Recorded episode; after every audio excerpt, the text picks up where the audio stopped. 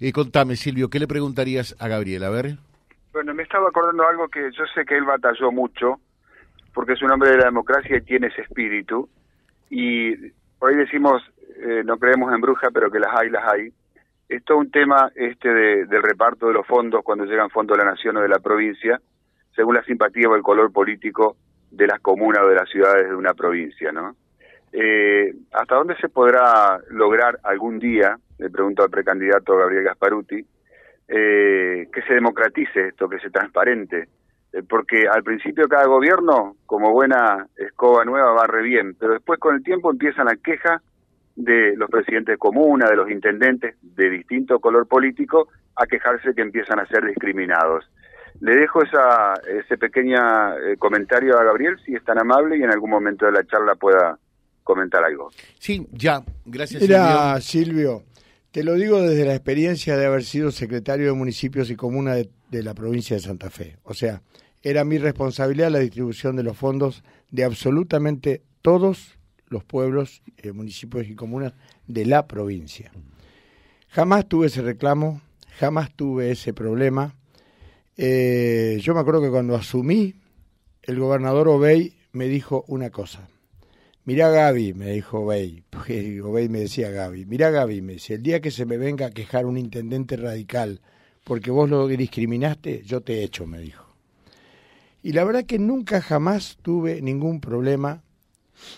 Por ahí pudo haber un par de problemas, pero porque había alguna comuna eh, que no rendía los fondos. Porque la condición mm. para que te den más fondos es que lo rinda en tiempo y forma. Eh, pero eran cuestiones formales, digamos. De discriminación política, no. Eh, tampoco, y lo otro que me tocaba distribuir eran los fondos de obras menores de la ley de obras menores, que había una comisión bicameral más este, algunos miembros del Ejecutivo y eso funcionaba perfectamente. Y me acuerdo que a fin de noviembre de cada año teníamos absolutamente todos los fondos de obras menores entregados. Por supuesto, siempre con la condición de la rendición correspondiente. Eh, no pasó eso después. No pasó eso después. Durante el socialismo hubo muchísima discriminación, pero muchísima discriminación. Acá la ciudad de Reconquista llegó a tener hasta cuatro años de atraso en la entrega del Fondo de Obras Menores y la excusa era que faltaban rendiciones. Mentira, no se debían rendiciones. A ver, cuando asumió Henry en el 2015 había rendiciones atrasadas de la gestión de Jacinto Esperanza. Se pusieron al día esas rendiciones y tampoco se logró que se entreguen los fondos. Pero pasaba con Florencia. La ciudad de Florencia tenía tres años de atraso en la entrega de fondos obras menores. Lanteri tenía tres años de atraso. Em, Villa Guillermina tenía años de atraso. Eh, no ocurría lo mismo con los municipios y comunas del Frente Progresista Cívico y Social. Esto es así, de real, y el que me lo quiere discutir se lo demuestro con papeles. Eh, ¿Estuviste hablando con, con Henry o con alguien del gobierno provincial? Porque ahora el intendente dice eh, por lo menos hasta días atrás, que desde 2019, eh, desde 2019, o sea, eh, del periodo anterior, le están debiendo fondos de, obras menores? se puso al día 2019 y se entregó algo de 2020, pero todavía hay una deuda pendiente. ¿Y por qué? Eso es verdad. Entiendo yo que debe ser por cuestiones financieras. De la provincia. Exacto. ¿Por qué? Porque esos fondos están disponibles y autorizados. Eh, por allí eh, una cosa es tener fondos presupuestados y otra, mm. eh, otra cosa es tener fondos disponibles. Eh, y a veces puede haber alguna complicación financiera, generalmente la inflación genera este tipo de complicaciones, se retrasa en el envío de fondos de nación a provincia, entonces nación a provincia, provincia debe ajustar y acomodar sus finanzas en función de los fondos que a veces no recibe de nación. a ver, todo se trastoca cuando hay alta inflación, esto hay que reconocerlo, hay que decirlo. Eh, yo conozco, José, cómo funciona el Estado provincial, conozco cómo funciona el Estado nacional y la verdad es que eh, desde 2000 comenzaron algunos problemas a partir de, digamos, 2011, 2012, 2013. Este, mm, que en esa época hubo una sequía muy importante, que generó una caída de exportaciones muy importante. Después se regularizó 2014-2015 y después comenzó de nuevo a haber problemas eh, de fondos de nación a provincia y de provincia hacia los municipios. Este, pero eh, la coparticipación es automática, eso se recauda y se envía automáticamente todos los días, todos los días, eso es automático. Eh, pero los fondos especiales que tienen que ver con proyectos de obra, obras menores, a veces o hay problemas financieros yo sinceramente te digo, eh, lo conozco mucho a Omar Perotti y Omar Perotti no es una persona de discriminaciones políticas. Lo vi ayer justamente en las redes sociales inaugurando una obra muy importante en la ciudad de Ester, ahí al sur de Rosario. Digo porque ahí vive mi hermano. lo conozco al intendente que es de es radical. Eh, lo conozco a Martín Gerardi, he tenido muchas relaciones con él porque ahí montábamos nuestros, eh, nuestro centro operativo contra los incendios del Delta. Así que establecimos una muy buena relación, una persona muy amable, muy respetuosa, eh, siempre predispuesta y bueno, mi hermano es allí presidente del club más importante de la ciudad. Y, también ellos tienen una muy buena relación. Hoy es muy importante porque muchos rosarinos eh, lo utilizan para ir a vivir ahí, allí. Más Exacto, o menos, sí, sí, sí, sí, sí. Pero te digo, ¿qué te quiero decir con esto, José? Yo ya lo planteé acá en tu programa eh, hay que ser respetuosos de, quienes gobiernan un pueblo, una ciudad, una comuna, quién está al frente de una institución. Eh, porque detrás de cada presidente de comuna, de cada, intendente, detrás del presidente de una institución, eh, hay gente. hay una sociedad, hay gente que tiene proyectos, que tiene sueños, que quiere concretar cosas. Y porque quien encabeza esa comunidad tenga eh, una ideología política, no hay por qué discriminar a la comunidad. Eh, yo estoy absolutamente en contra de ese tipo de cosas. Yo cultivo las buenas relaciones con absolutamente todos. Eh, te conté que me reuní con Leandro Chamorro, intendente de Las Toscas, que es radical, con Roberto Pontón, que es radical de Malabrigo, tengo muy buena relación, con Pipo García lo mismo, con qué el flaco Sata acá de Guadalupe. Eh, falta reunirte con Chacho nomás ahora. Con Chacho no tengo ningún problema. cuando yo era secretario de municipio y comuna y él era intendente, yo le adelantaba los fondos de obras menores. Haciendo una excepción incluso. Bueno, a ver, mi familia paterna es de Avellaneda. Eh, tengo familiares, tengo amigos. ¿Sos medio pariente de él? Somos parientes. Mi abuela es Marcón. Ah, mi abuela es Marcón. Mi abuela es hermana de su padre. Eh, pero a ver, más allá, Chacho el intendente, era intendente, pero detrás de ese intendente hay una comunidad. Seguro, que es lo más importante. Pero claro, entonces no podemos discriminar a una comunidad porque su representante sea de otro signo político. Esas mm. cosas no se deben hacer. Este, pero te pregunto, te pregunto, eh, después voy a unos consejos y seguimos charlando. A veces, no nos escucha aquí nadie. Es más difícil entablar una buena relación con los compañeros o con la gente de la oposición? Mira, yo no tengo ese problema. Eh, ayer lo charlábamos con alguien y yo tengo más de 40 años de militancia y siempre he tenido muy buenas relaciones con, con la oposición. Obviamente que hay discusiones políticas, pero la discusión política no te lleva a la, enemistad personal, para nada. Eh, y la verdad que en, mi carrera política, que ya tiene 40 años, eh, he tenido eh, un problema con una sola persona. Este, y hasta lo puedo decir y todo, con Rolando Garfrascoli. Porque este, me hizo una jugada en lo personal muy fea muy, muy, muy de falto absoluto de ética, eh, que es, mm, uno se acostumbra a perdonar todo, pero como él jamás me pidió disculpas, este, eso Rolando te hizo una mala sí, Eso está pendiente. Eh, fue una, un ataque personal eh, muy feo y estoy esperando las disculpas desde hace 10 años. Si algún día se disculpa, está todo bien, no tengo problema. Estamos hablando con Gabriel Gasparuti aquí, él hablando con Gabriel Gasparuti que ahora quiere ser eh, senador provincial. ¿Cómo fue esta campaña, Gabriel? Campaña sobre el lomo tenemos unas cuantas, ¿no? Sí, sí, sí, sí. Pero también lo decimos siempre y lo subrayamos. Toda campaña siempre tiene su particularidad, ¿no? La verdad que este tuvimos una muy buena campaña. Eh, yo te digo la verdad, eh, no me acuerdo haber hecho una campaña con tanta alegría, digamos. Eh, así, este, desestructurado, tranquilo. Por supuesto, las corridas no te alcanza el tiempo de una punta a la otra del departamento.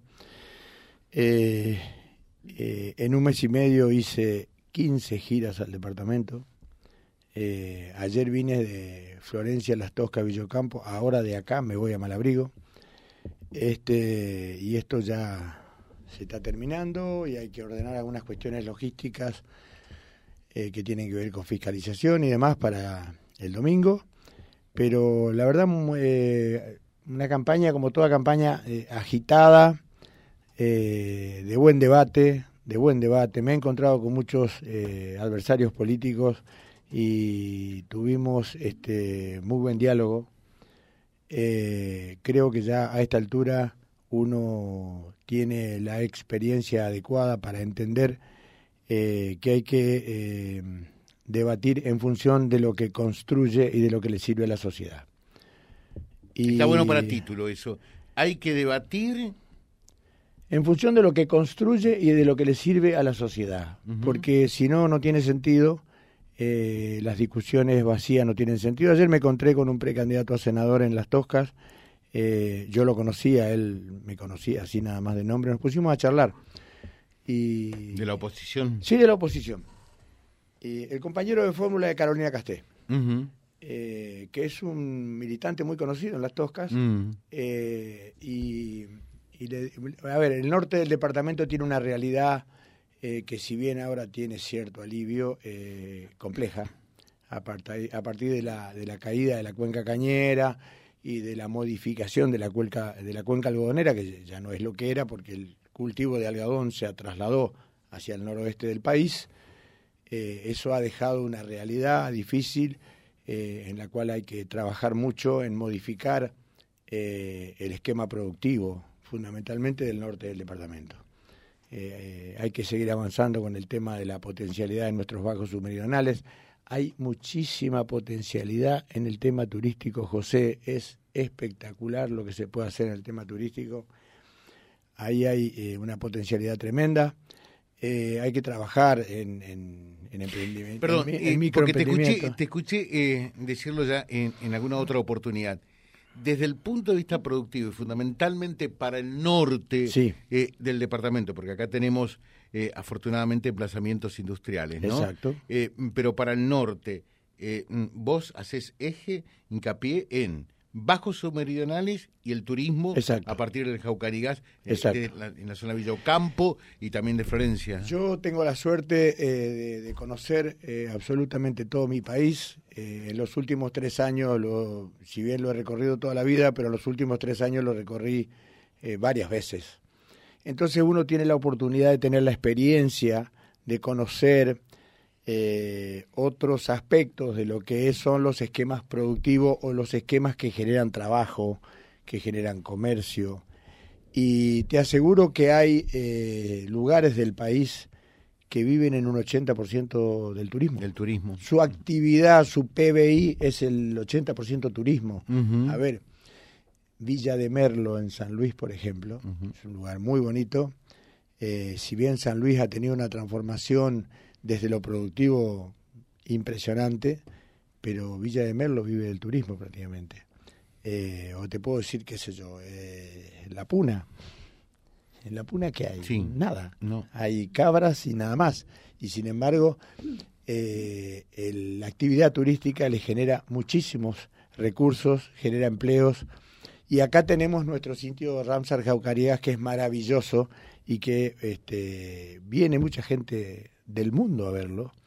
Y si nosotros seguimos apostando a la conectividad, eh, como se gestionó desde aquí, con Henry Vallejo a la cabeza, eh, los vuelos de aerolíneas, la conectividad con el resto del país y con el mundo, eh, tenemos una posibilidad impresionante. Y lo de los bajos submeridionales yo lo quiero destacar siempre, porque ahí hay tres millones de hectáreas, José. Se están haciendo obras de regulación de, de excesos hídricos muy importantes después de 50 años. Y si nosotros mejoramos el manejo de los excesos hídricos, eh, de las 300, 400 mil cabezas de ganado hay, eso se puede quintuplicar. Y eso genera eh, movimiento, eh, recursos, empleo, frigoríficos. hay muchísimo para hacer. y, pero, ¿qué te Perdóname y termino. Tenemos que ponernos de acuerdo. tenemos que ponernos de acuerdo y trabajar juntos porque que nuestros pueblos y ciudades mejoren sus perfiles productivos, ya sea desde lo turístico, cultural o productivo, eh, le mejora la vida a mucha gente. Y, la gente se va a entender que los dirigentes políticos estamos a la altura de las circunstancias.